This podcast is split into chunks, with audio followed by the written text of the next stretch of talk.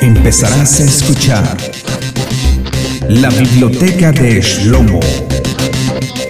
Abre tus sentidos hacia otras realidades de la existencia del misterio.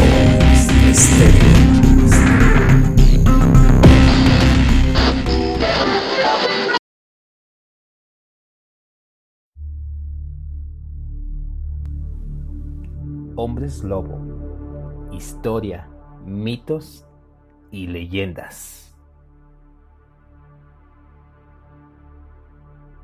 Los relatos de personas con la capacidad de adquirir la apariencia y la velocidad de un animal salvaje existen desde el principio de los tiempos. Sin ir más lejos, el libro bíblico del profeta Daniel se narra que Dios castigó, sometió al monarca babilónico Nabucodonosor II por ordenar la destrucción del templo de Jerusalén.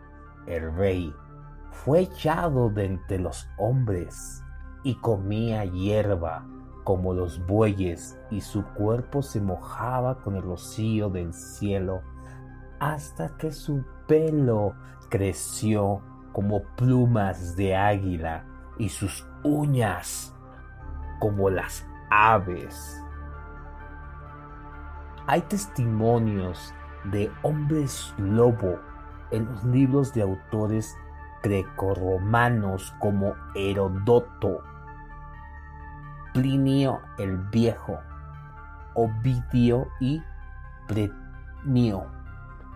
Es muy conocida la historia mitología del rey griego Licaón, que quizás de ahí derive la palabra licántropo, quien se atrevió a ofrecerle a Zeus la carne de un niño sacrificado como castigo al padre de los dioses, lo convirtió en lobo. De su nombre provienen los términos licantropía y licántropo, derivados de las palabras griegas licos, lobo, y antropos, hombre, hombre, lobo.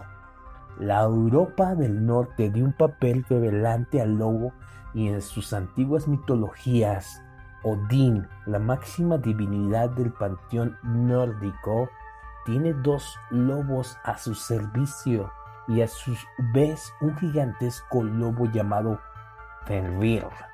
Lo devoraba al final de los tiempos. Durante siglos fueron temidos los Berserker escandinavos, guerreros consagrados a Odín, que adquirían la fuerza y atributos del lobo al vestirse con su piel para entrar en combate. A partir de la Edad Media y el triunfo del cristianismo se consolidó la asociación del lobo con Satanás. Falsamente, la oscuridad y el pecado, como la ira o la gula, lo que supuso una persecución implacable contra la acusación de transformarse en este animal maldito.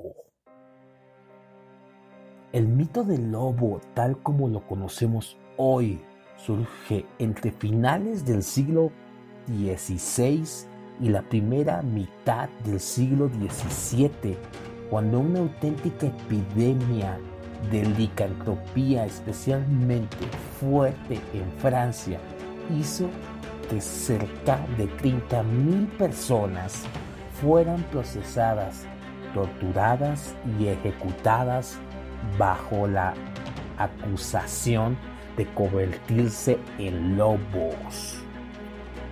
Cometer terribles crímenes de asesinato, canibalismo al servicio del demonio. Esta era la forma de pensar de aquella época A juicio de Juan Eduardo Ciclot, el licántropo simboliza la irracionalidad latente en la parte inferior del hombre, la posibilidad de su despertar.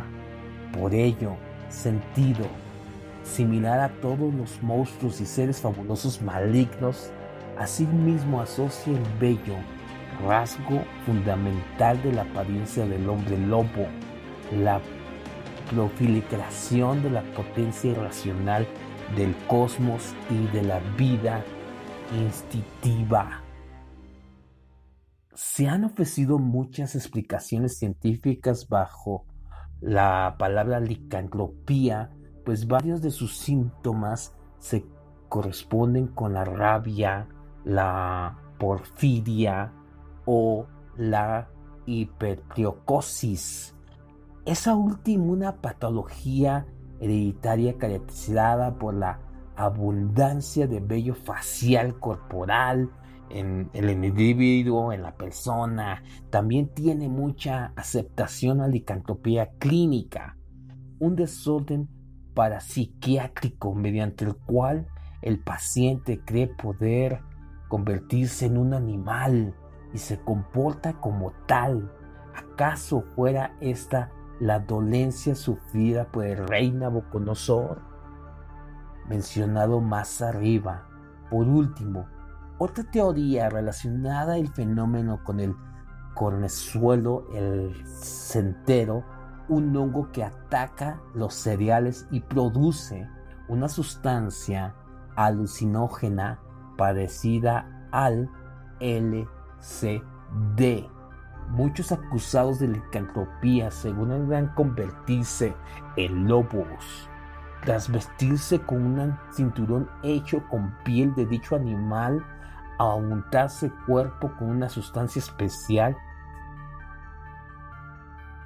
para tal efecto, quizás fabricada a partir de la belladona o el veleno, plantas causantes de alucinaciones. La transformación del hombre lobo en bestia suele ocurrir en las noches de luna llena, pues una creencia muy extendida afirma que los lobos aullan a la luna. La ciencia ha desmentido esta versión, ya que dichos animales aullan siempre por su forma de comunicarse y transmitir una amplia variedad de emociones y mensajes.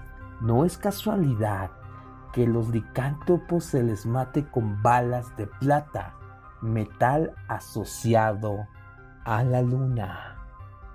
Quizás en el caso de la licantropía más famoso de la historia ocurrió en el distrito de Genububat,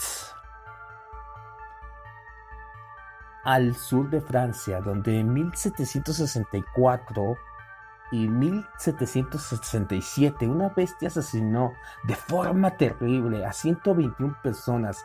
La crisis llegó a tal punto que el mismo rey Luis XIV se involucró y ofreció una cuantiosa recompensa por la criatura. El horror llegó al fin de 19 de junio de 1767, cuando el granjero James Castle mató con tres balas de plata a un animal descrito como la cabeza ancha, hocico y orejas puntiagudas, pelo rojizo y con una raya negra en el lomo.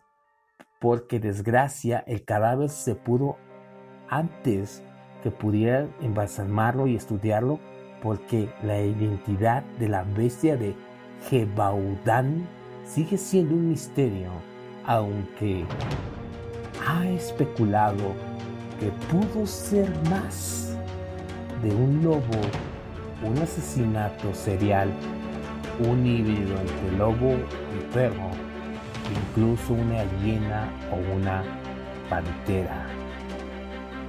España ha sido una tierra rica de leyendas de hombres lobo, especialmente en las regiones de Extremudura, el País Vasco y Galicia. Esta última tuvieron lugar las andanzas del primer asesino en serie de la historia española, un licántropo clínico llamado Manuel Blanco Rosanza, quien asesinó y devoró a 13 personas hasta su arresto en 1853. Aunque fue sentenciado a muerte, su pena se reemplazó por prisión perpetua. El hombre lobo gallego, fallecido en la cárcel de Ceuta 10 años más tarde. Con semejante babaje cultural, no es casual que el hombre lobo inspirara al cine desde sus comienzos de 1913 en la primera película sobre el tema de Werewolf, actualmente pedida como la consagración del licántropo en la pantalla en 1941 con El hombre lobo. 1941 film protagonizó por la Long Chantney Jr., producido por Universal Pictures Studio, especializado en el género del terror. El hombre lobo ha aparecido en el cine en más de 100 ocasiones. Entre tan amplia filmografía, merecen descartarse eh, mitos como un hombre lobo americano en París en 1981 que le hizo ganar el Oscar a su especialista el maquillaje Rick Baker, inspiró videoclip de Michael Jackson, Thriller en 1984 también con dignas de mención El Hombre Lobo en 1994 con Jack Nicholson y El Hombre Lobo 2010 protagonizada por Beneficio del Toro, así como las seculares enfrentamientos entre licántropos y vampiros en las sagas de Inframundo y El Crepúsculo. Y te dejo con este pensamiento. Quizás entre nosotros existan licántropos, asesinos seriales. Quizás no tendremos que ser un licántropo o un hombre lobo para ver y darnos cuenta de qué tan insensibles nos hemos vuelto al dolor ajeno y qué tan terribles han sido en los últimos años de la década de la humanidad. Se han cometido asesinatos, se han cometido barbaries que ni una película o un film de Hollywood podían compararse con las aberraciones que el ser humano puede construir con su mente. Pero solamente entre tú y yo está el detener a ese licántropo que de alguna forma u otra llevamos dentro. Esto fue Ser tu Ser, temas con conciencia. Y muchas gracias a todos los suscriptores por estar aquí presentes.